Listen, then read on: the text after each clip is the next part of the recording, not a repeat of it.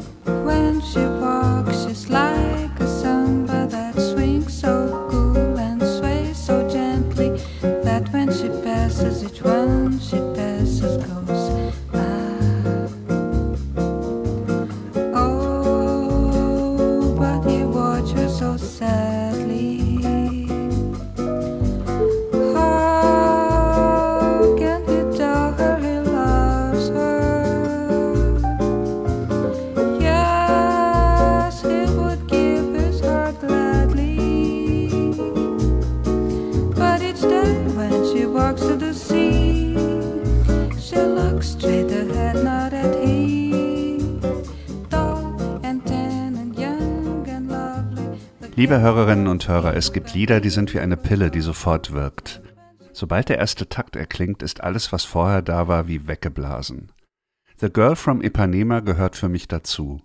Diese ultrasanfte Stimme, der Bossa Nova Beat, man sieht sich sofort an einer Bar am Strand sitzen, vom Meer kommt eine leichte Brise.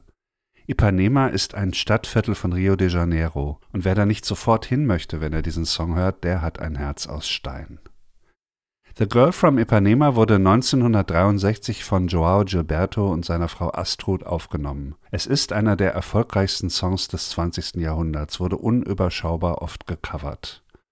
Und er hat das moderne Brasilien weltweit bekannt gemacht, man könnte auch sagen, in eine Produktform gegossen. Der Bossa Nova, die Strände Ipanema oder Copacabana, das hübsche Mädchen, das vorbeigeht, diese Formel war nicht nur für den Erfolg des Liedes verantwortlich, sie hatte auch Konsequenzen für den Tourismus.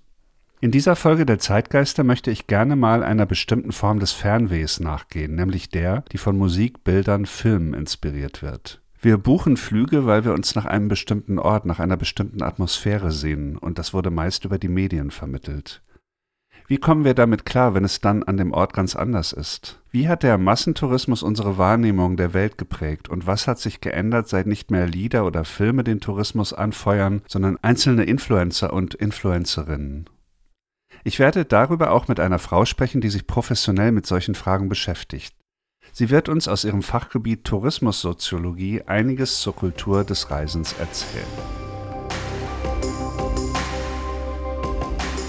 Zeitgeister, der Podcast für Musik, Kulturgeschichte und Gegenwart.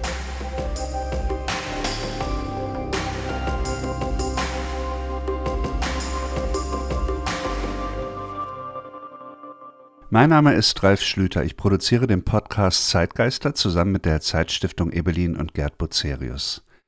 Ich gehe ja in jeder Folge von einem Song oder einem Musikstück aus und versuche dann mehr zu erfahren über ein Thema, das dahinter liegt. Und diesmal geht es um das Fernweh und die dazugehörigen Produkte. Bossa Nova ist portugiesisch, es heißt so viel wie neuer Trend. Und es ist der Name einer Musikrichtung, die in Brasilien erfunden und gespielt wurde.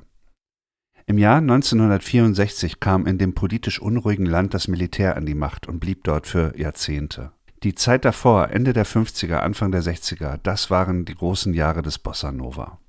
Es war die Ära, als es Brasilien teilweise gelungen war, sich von den USA ein bisschen frei zu machen, als die moderne Hauptstadt Brasilia des Architekten Oskar Niemeyer in nur drei Jahren errichtet wurde.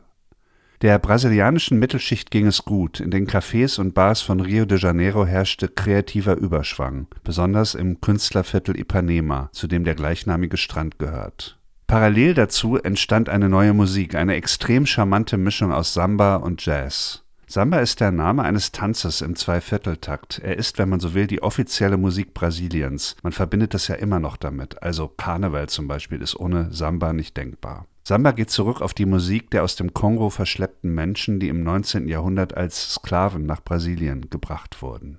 Der Bossa Nova basiert auf dem gleichen rhythmischen Gerüst wie Samba. Ein betonter und ein unbetonter Takt wechseln sich ab. Allerdings ist er leiser, langsamer, fast kammermusikalisch dagegen. Wichtigstes Begleitinstrument ist die sogenannte stotternde Gitarre. Das ist dann meist eine Konzertgitarre mit Nylonsaiten, die dann nicht durch Schlagen der Akkorde mitschwingt, sondern durch ein rhythmisches Zupfen. Die Harmonik des Bossa Nova ist vom US-amerikanischen Jazz beeinflusst und auch die Instrumentierung, zum Beispiel die Integration von Saxophonen.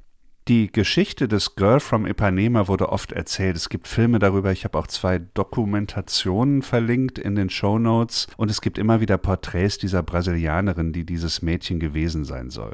Es ist nicht so ganz leicht hier zu entscheiden, was Wahrheit und was Legende ist. Es gibt diese etwas gefällige Geschichte, dass der Textdichter des Songs Vinicius de Moraes mit dem Komponisten Antonio Carlos Jobim in einer Bar abhing, natürlich am Strand, wo das Mädchen immer wieder vorüberging.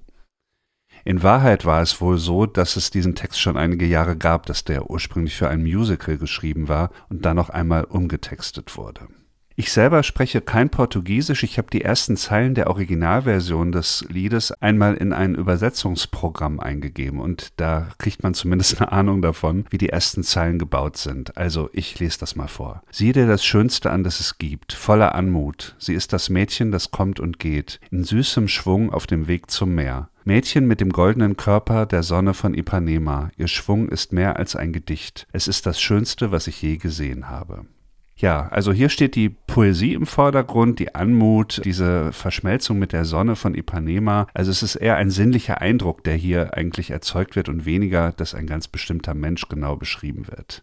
Der Originaltitel des Lieds lautet Garota de Ipanema und der Komponist war, wie ich schon erwähnt habe, Antonio Carlos Jobim. Der war so vielleicht der absolute Komponist des Bossa Nova damals zu der Zeit. Gesungen wurde das Lied von Joao Gilberto, das hört man dann auch gleich auf der Aufnahme am Anfang, die ersten Verse, und er spielte auch Gitarre, die stotternde Gitarre. Ursprünglich sollte das Stück in Brasilien vor allem bekannt werden, aber dann wurde eine internationale Version aufgenommen im Jahr 1963 für das US-amerikanische Musiklabel Verve. Das wurde dann jene weltberühmte Aufnahme, die wir alle kennen. Hier gibt es zum Originalsetting zwei Zusatzelemente, die den Song anreichern. Gilbertos Frau Astrud singt die wesentlichen Verse in einer englischen Fassung und der amerikanische Saxophonist Stan Getz spielt ein Solo. Hier wurde also ein portugiesisch-brasilianisches Stück Bossa Nova fit gemacht für den musikalischen Weltmarkt und das schlug dann auch wirklich ein. Es ist interessant, sich einmal die ersten Verse in der englischen Fassung von Norman Gimbel anzuschauen. Das ist nämlich schon durchaus anders. Tall and tan and young and lovely, the girl from Ipanema goes walking and when she passes, each one she passes goes, ah. When she walks, it's like a samba. She swings so cool and sways so gently. And when she passes, each one she passes goes, ah. Ja, man kann glaube ich schon sagen, dass diese Version weniger poetisch verträumt ist als das Original, sondern viel handfester. Der Körper des Mädchens wird beschrieben, groß, gebräunt, jung. Ihr Gang wird mit dem Samba verglichen. Es wird also ein Markenzeichen erwähnt, ein brasilianisches. Und das Subjektive, das Sinnliche an dem portugiesischen Text wird hier durch eine, ja, vielleicht kann man sagen, allgemeine männliche Aufmerksamkeit ersetzt, die so im Song steht, dieses Ah, was alle sagen. Ich finde, dieser Text ist schon eher wie eine Szene aus einem Werbespot und Gilberto und der Textdichter sollen sich tatsächlich auch darüber geärgert haben, dass die sanfte Poesie des Originals dann weg war. Sie haben es aber hingenommen, damit der Song international veröffentlicht werden konnte.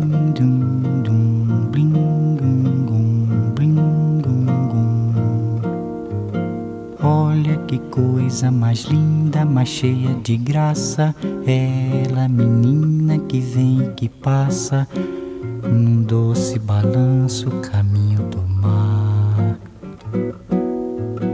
Moça do corpo dourado do sol de Ipanema, o seu balançado é mais que um poema, é a coisa mais linda que eu já vi passar. Porque estou tão sozinho? Ah, porque tudo é tão triste? A beleza que existe, a beleza que não é só minha, que também passa sozinha. Se ela soubesse que quando ela passa, o mundo sorrindo se enche de graça e fica mais lindo por causa do amor.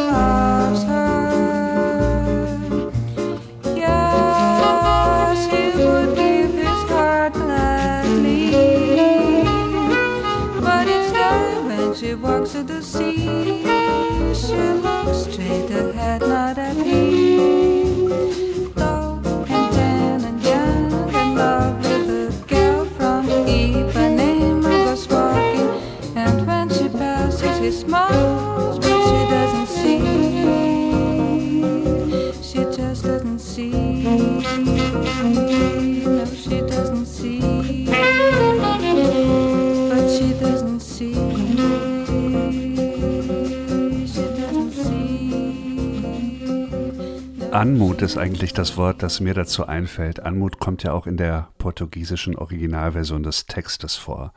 Und diese Anmut, diese Leichtigkeit, die ging jetzt um die ganze Welt und wurde verknüpft mit Brasilien als Land. Und übrigens gibt es ein interessantes musikalisches Detail dazu. In Brasilien wird dieses Lied eigentlich immer in Des-Dur gespielt und das klingt ein bisschen intimer und melancholischer.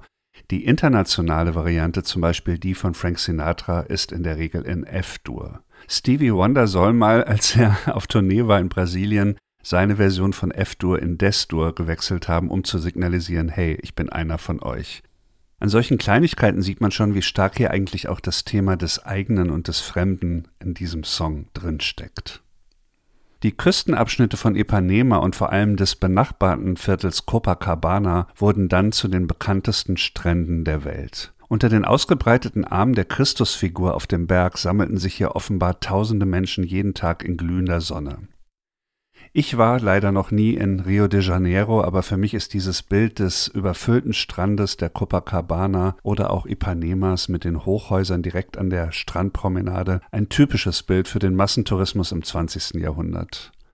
Man wollte damals dorthin, wo alle hin wollten prominente Orte sehen, Orte, die man kannte aus den Medien. Es kam zu ikonischen Bildern, die man dann im Foto nachgestellt hat. Dass man selber dann auch dort war, hat man einfach dokumentiert. Zu zweit in einer Gondel durch den Kanal Grande in Venedig, den schiefen Turm von Pisa festhalten auf dem Foto oder auf der Aussichtsplattform des Empire State Buildings stehen. Das ist für mich so der Tourismus des 20. Jahrhunderts. Und es gab auch immer Musik, Filme und Bilder dazu. Bestimmte Orte wurden dadurch überhaupt erst kreiert, indem man sie mit einem Set medialer Signale verknüpft hat.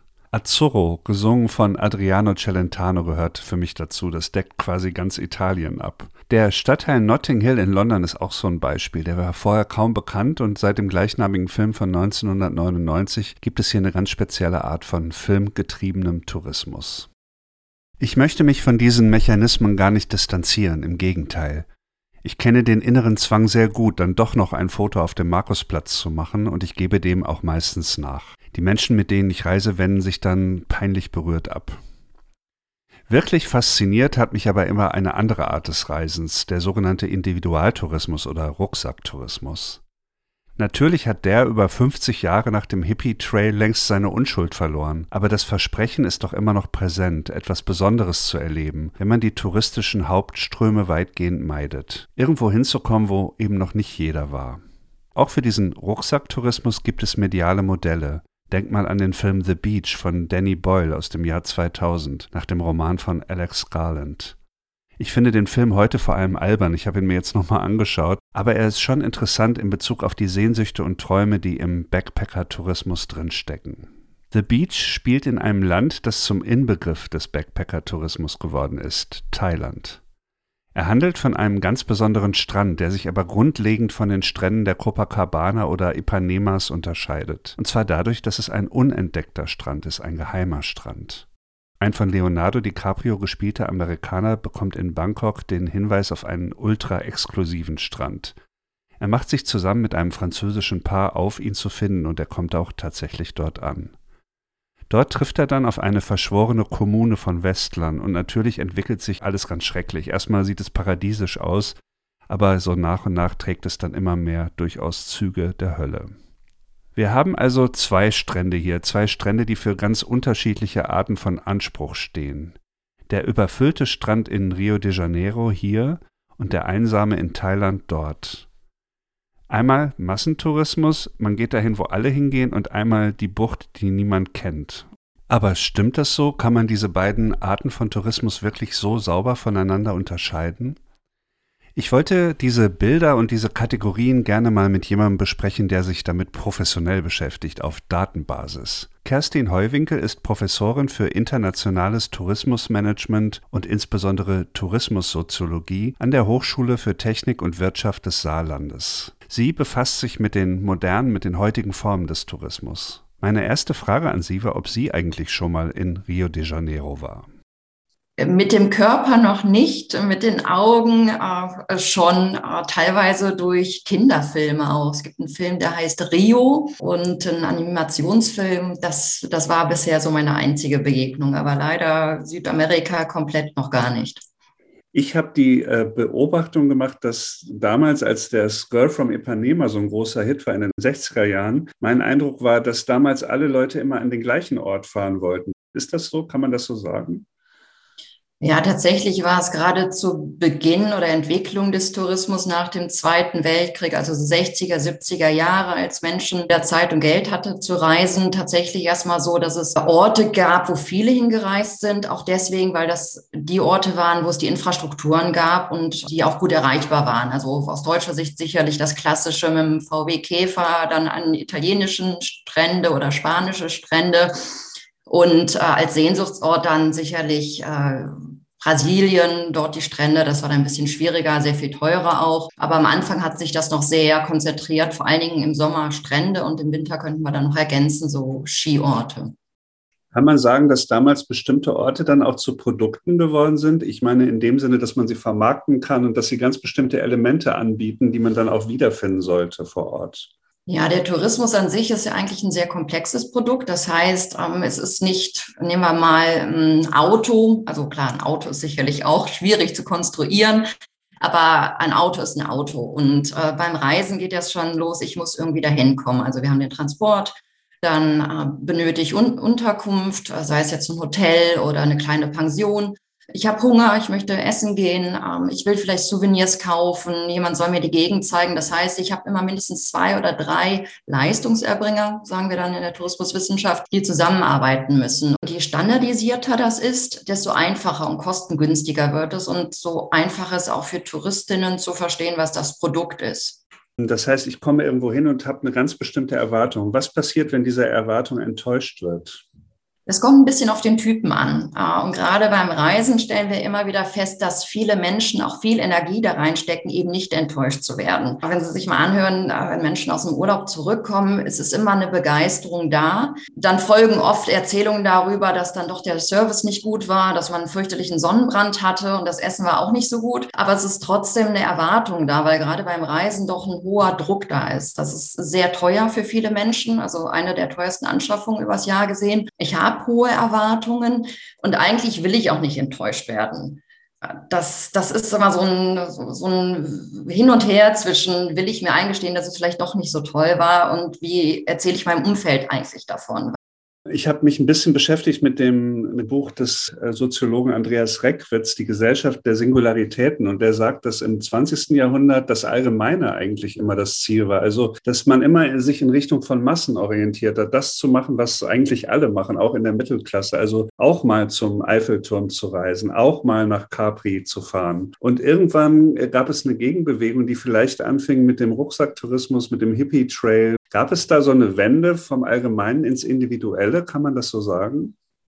Dem würde ich eher widersprechen. Also es ist zwar so, dass viele, gerade Rucksacktouristinnen, sich so inszenieren wollen und äh, dieser Ansatz im Tourismus, dass gerade, sage ich jetzt mal, gebildete, gebildete Menschen sich auch als anders als die Masse vorstellen und auch ja gerne sagen, ich bin kein Tourist, ich bin Reisende beispielsweise.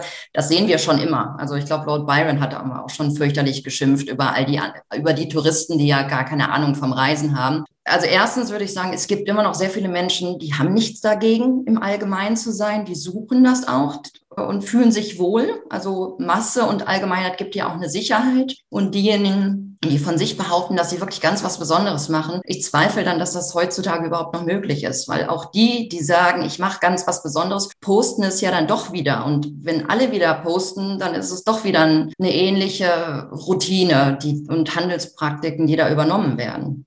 Gibt es eigentlich Daten darüber? Ähm, kann man das irgendwie zahlenmäßig ähm, festhalten, inwiefern Massentourismus in Anführungszeichen und Individualtourismus in Anführungszeichen sich vielleicht verschoben haben in den letzten Jahrzehnten? Wir, wir haben Zahlen einerseits zum Buchungsverhalten. Also wir sehen, dass immer mehr Menschen nicht die Pauschalreise buchen, sondern selber Reisen buchen. Dadurch, dass aber es inzwischen so normal geworden ist und beispielsweise über Plattformen wie Airbnb und Booking ähm, ich ein, Angebot habe, was viele andere wieder nutzen, ist das ja auch schon wieder Massen, Massentourismus. Aber wir müssen ein bisschen tiefer gehen. Es gibt Befragungen dazu, wie Menschen wirklich dieses ähm, massenhafte Vorkommen anderer Menschen erleben. Und da können wir über unterschiedliche Typen reden. Also es gibt durchaus Menschen, die sagen, ich finde das schön, mich stört das nicht, ich fühle mich wohl und ich habe auch eine Bestätigung, wenn viele da sind, ist das wohl gut. Also das ist ein toller Ort. Und es gibt auf der anderen Skala, äh, oder wenn wir so Extreme nehmen, und es gibt Menschen, die sagen, auf keinen Fall fahre ich dahin. Ne? Also Venedig, wenn überhaupt, dann irgendwie im da müsste man gucken, welcher Monat da überhaupt funktioniert. Ende November ja. vielleicht. Das gibt schon. Und die meisten bewegen sich dazwischen, dass viele auch sagen, naja, es ist, es ist überall voll und ähm, ich, ich kann da nicht, gehe vielleicht mal Nebenstraßen. Aber man gucken sich die Bilder an, beispielsweise auch aus Dubrovnik und so. Es sind viele Menschen da, teilweise aber dadurch bedingt, dass dann Billigflieger dahin fliegen, dass die Kreuzfahrtschiffe da anlegen.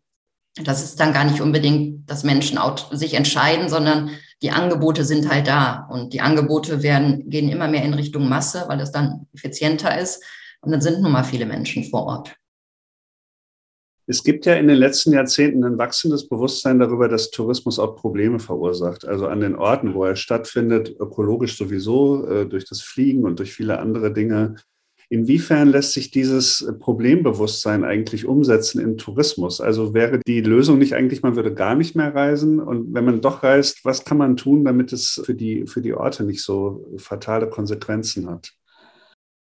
Ich würde unterscheiden, über welche Orte wir reden, weil es gibt ja ganz bewusst Orte für Touristinnen. Also diese ganzen Strandressorts, die entstanden sind, die Campingplätze, teilweise in Innenstädten bestimmte Gebiete und Areale, die sind ja irgendwann entstanden, speziell für Reisende. Und es gibt ja auch sehr viele Länder, Regionen, die darauf angewiesen sind, dass diese typischen Orte für Touristinnen auch mit diesen gefüllt sind, äh, weil das eine große Einnahmequelle ist. Also da ist nicht unbedingt das Problem. Schwierig wird es einerseits, wenn, äh, das ist ja momentan auch äh, ein Trend, dass viele sagen, ich bin gar nicht mehr so Touristin, ich bin was anderes. Deswegen wohne ich jetzt mitten in Barcelona irgendwo im normalen Mietshaus, wo die Menschen morgens zur Arbeit gehen und ich mache da meine Party. Also diese Verschiebung und immer dieses Drängen in andere Alltagswelten dieser Menschen. Ein bisschen, was, was schon wieder ein Problem geworden ist, eine Zeit lang äh, wurde suggeriert, wenn ich verreise, dann darf ich nicht nur Urlaub machen, sondern ich muss die Welt retten. Daraus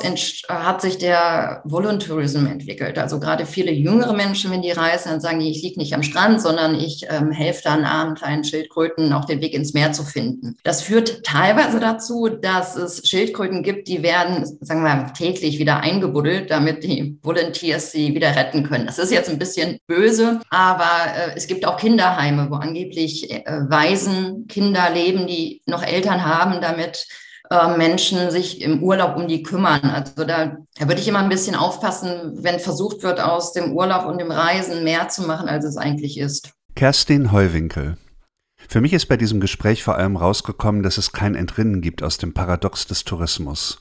Man fährt irgendwo hin, um etwas Bestimmtes zu sehen, und man produziert aber dieses, was man sehen will, zugleich selbst. Ich würde gern zum Schluss dieses Podcasts noch einen Blick werfen in die Welt der Travel-Influencer und Influencerinnen. Es ist ein eigener Medienzweig geworden und der übt großen Einfluss aus auf unser Fernweh. Eigentlich sind die Influencer und Influencerinnen der verlängerte Arm der Tourismusindustrie geworden, auf Instagram und anderen Kanälen. Ihre Reisen werden von Anbietern finanziert, und doch legen die Personen, die das machen, immer großen Wert auf das Image des Individuellen, des Persönlichen. Es gibt da sicher ein großes Spektrum. Es mag ein bisschen unfair sein, das jetzt hier alles über einen Kamm zu scheren. Aber wenn man sich die großen Influencer-Accounts bei Instagram zum Beispiel anschaut, ich habe auch ein paar verlinkt, dann fallen doch bestimmte Dinge ins Auge. Sehr oft sieht man die Influencer-Person alleine auf Bildern, gerne in grandiosen Landschaften, in einer Bucht zum Beispiel, auf einem Felsvorsprung oder in der Nähe eines Wasserfalls. Nahezu nie sind andere Menschen oder gar einheimische Bevölkerung zu sehen. Die Influencer-Person gibt sich alleine der Landschaft hin, oft mit dem Körper der Kamera zugewandt, manchmal aber auch als Rückenfigur. Ich habe so beim Durchklicken dann überlegt, woran mich das erinnert. Irgendwas war doch da. Und irgendwann fiel mir Caspar David Friedrich ein. Er lebte von 1774 bis 1840 und seine Gemälde gelten als Inbegriff der deutschen Romantik in der bildenden Kunst. Denkt mal an sein berühmtestes Gemälde, den Wanderer über dem Nebelmeer, gemalt um 1817. Auf diesem Bild steht ein Mann mutterseelenallein auf einem Felsvorsprung im Gebirge. Man sieht ihn von hinten, er schaut auf den Nebel und die Felsformation unter sich. Man hat in dieses Bild unglaublich viel hineingelesen. Es gibt eine umfangreiche Literatur zum Erhabenen oder auch dem Sublimen. Allen Theorien über die Malerei von Caspar David Friedrich ist gemein, dass sie den Landschaften, in denen seine Figuren stehen, auch in anderen Bildern, nicht nur hier, eine Bedeutung zumessen. Nur ist die Bedeutung dieser jeweiligen Landschaft dann immer schwer zu formulieren. Es geht ja gerade um das, was an der Natur nicht einfach klar zu definieren ist. Es geht um das Große, das Unbegreifbare, das Geheimnisvolle.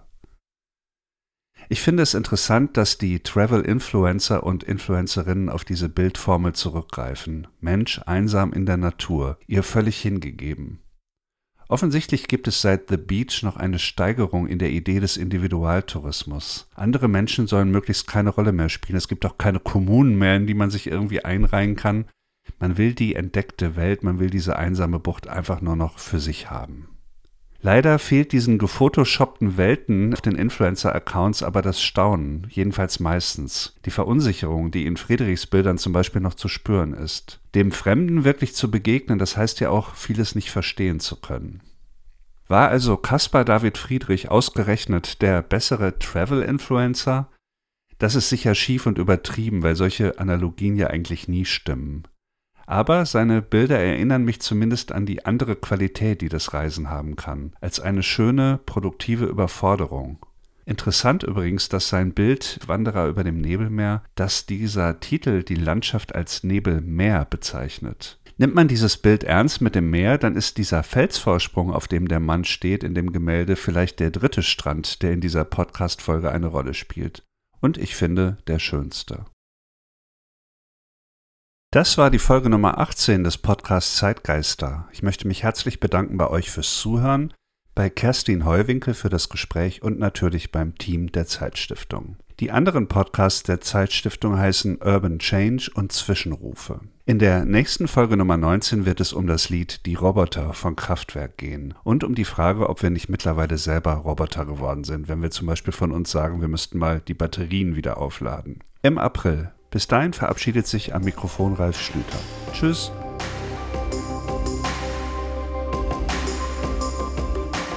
Zeitgeister, der Podcast für Musik, Kulturgeschichte und Gegenwart.